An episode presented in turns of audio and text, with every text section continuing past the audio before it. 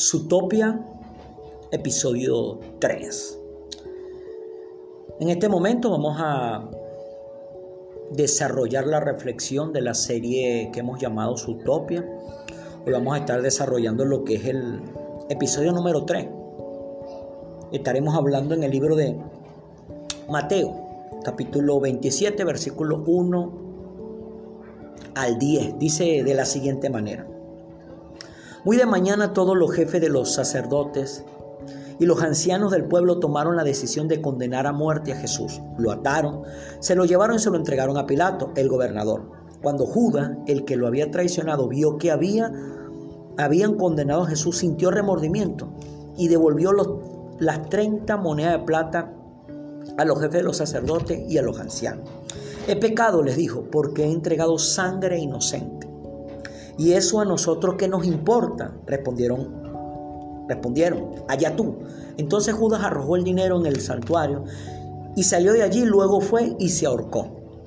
Los jefes de los sacerdotes recogieron las monedas y dijeron, la ley no nos, no permite echar esto al tesoro porque es precio de sangre.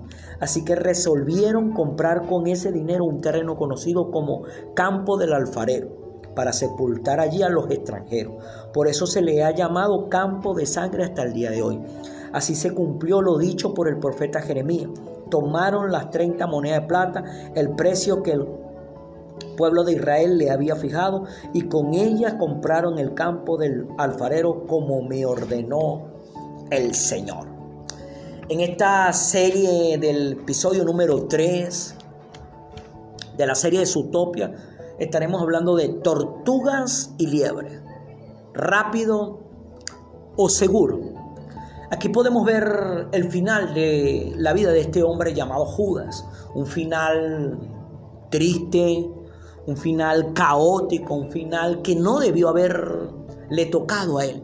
¿Por qué? Porque Judas fue uno de los escogidos en el libro de Marcos capítulo 3 versículo 13 al 19 aparece la lista de los doce apóstoles que nuestro Señor Jesucristo había escogido en oración para que le ayudaran a establecer el reino de Dios sobre esta tierra en los corazones y la mente de cada persona. Y vemos que allí en esa lista aparece este nombre, el nombre de Judas. Y aparte de eso, Judas era el tesorero del ministerio de nuestro Señor Jesucristo. Uno no le da la finanza a cualquier persona, uno le da la finanza de su empresa, de su negocio, de su emprendimiento, a la persona de mayor confianza. Es por esto que muchos estudiosos de la palabra de Dios han llegado a la conclusión de que Judas fue el mejor amigo de Jesús y por eso fue que él le entregó el tesoro, le entregó el manejo de, de, las ofrendas, de todas las cosas que ellos recaudaban para ejercer el ministerio de Jesucristo sobre esta tierra. Pero aquí vemos en este capítulo 27 del libro de Mateo cómo fue que este hombre logró terminar. Remordimiento en su corazón en su alma, porque se dio cuenta que había entregado a Jesús sangre inocente, dice él, y quiso devolver esas 30 monedas de plata que era el pago por haber traicionado a su Señor, a su maestro, a su amigo.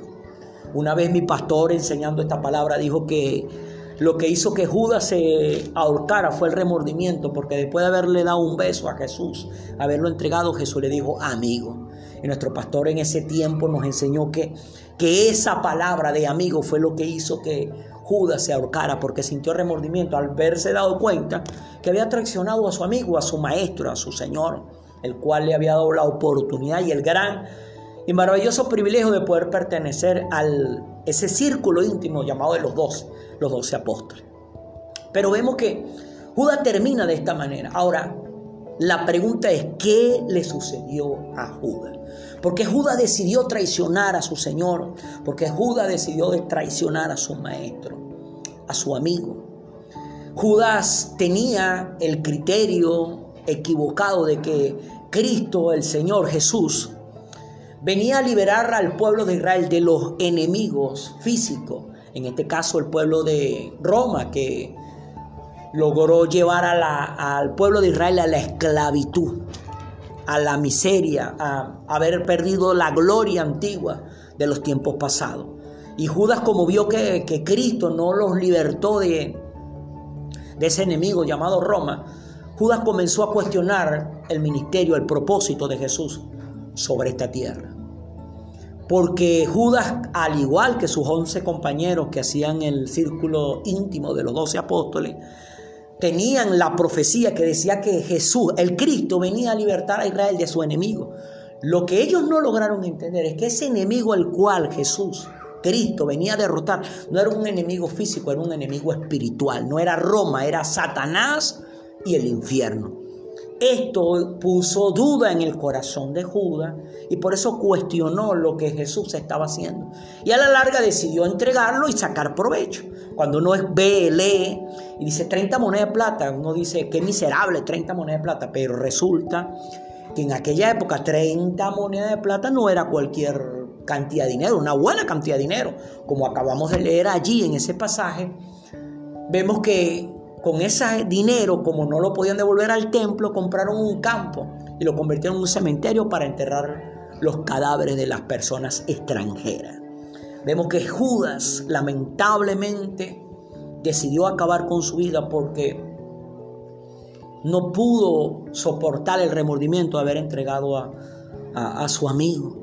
Pero en el libro de los Salmos y en muchos pasajes estaba escrito que había uno que iba a traicionar al maestro, a Cristo, y lo iba a vender, inclusive dice la cantidad exacta, las 30 monedas de plata, fue el costo de su traición.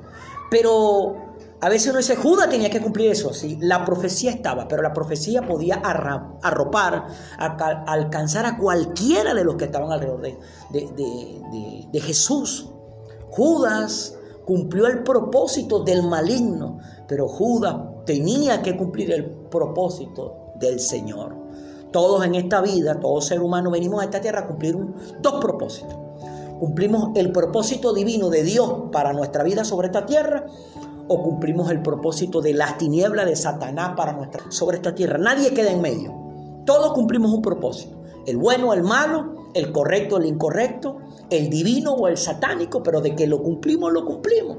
Pero esa decisión está en las manos de todo y cada uno de nosotros.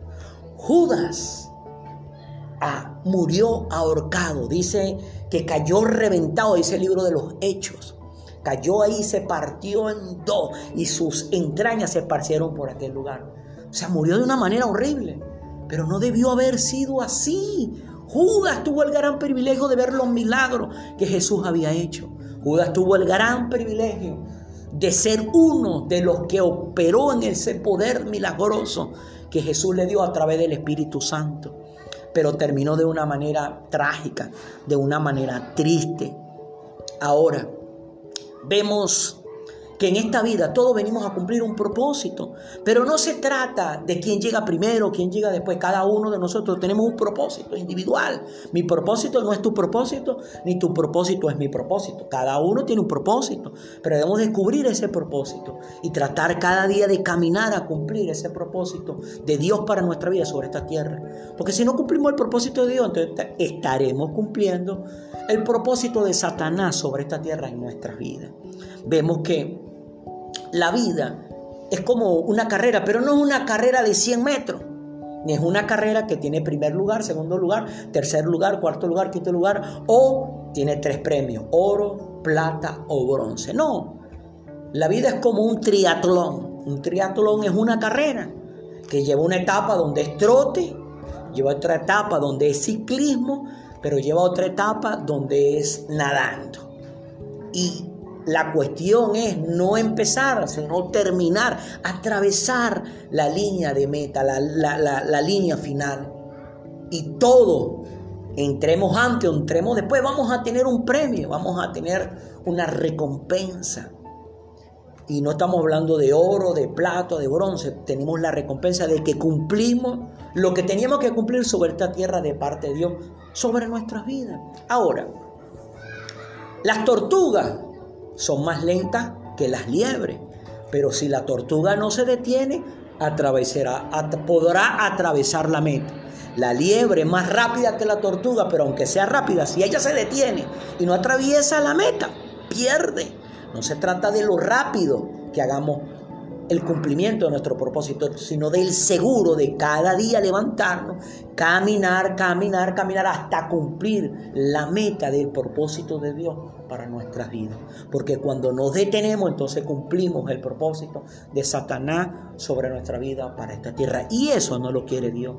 No seamos como Judas que terminemos quitándonos la vida, matando el propósito divino de Dios para nuestra vida sobre esta tierra así como estamos tomando esta, alegoría de tortugas y de liebre. Nosotros podemos ser que, estemos caminando poco a poco, pero vamos caminando a cumplir ese propósito, porque no se trata de rapidez ni se trata de, de lentitud, se trata de que crucemos la meta del propósito para el cual Dios nos ha puesto sobre esta tierra. Y cada día nosotros debemos levantarnos sabiendo que tenemos que hacerlo. No tiene nada que ver con la rapidez o con la lentitud, tiene que ver con la seguridad de que estoy caminando derecho a cumplir el propósito de Dios para vida. No seamos como Judas, quitándonos la vida terminando ese propósito divino de Dios para nuestra vida sobre esta tierra. Amén. Bueno, mi hermano, mi hermano, este era parte de la reflexión que queríamos compartir en el día de hoy. Estamos usando esta nueva herramienta de, del postcard. Creo con todo mi corazón que va a ser una nueva oportunidad para que podamos difundir mejor estos mensajes de reflexiones que están trayendo bendiciones para nuestro corazón. Te insto a que compartas este material, que lo escuches una y otra vez, que le saques el mayor provecho pero que por favor, hermano, hermana, amigo, amigo que tiene este material en tus manos, no te detengas. Dios está contigo, Dios es bueno, Dios es grande, Dios es maravilloso. Recuerda, no se trata de lo rápido, se trata de lo seguro. Amén. Bendiciones.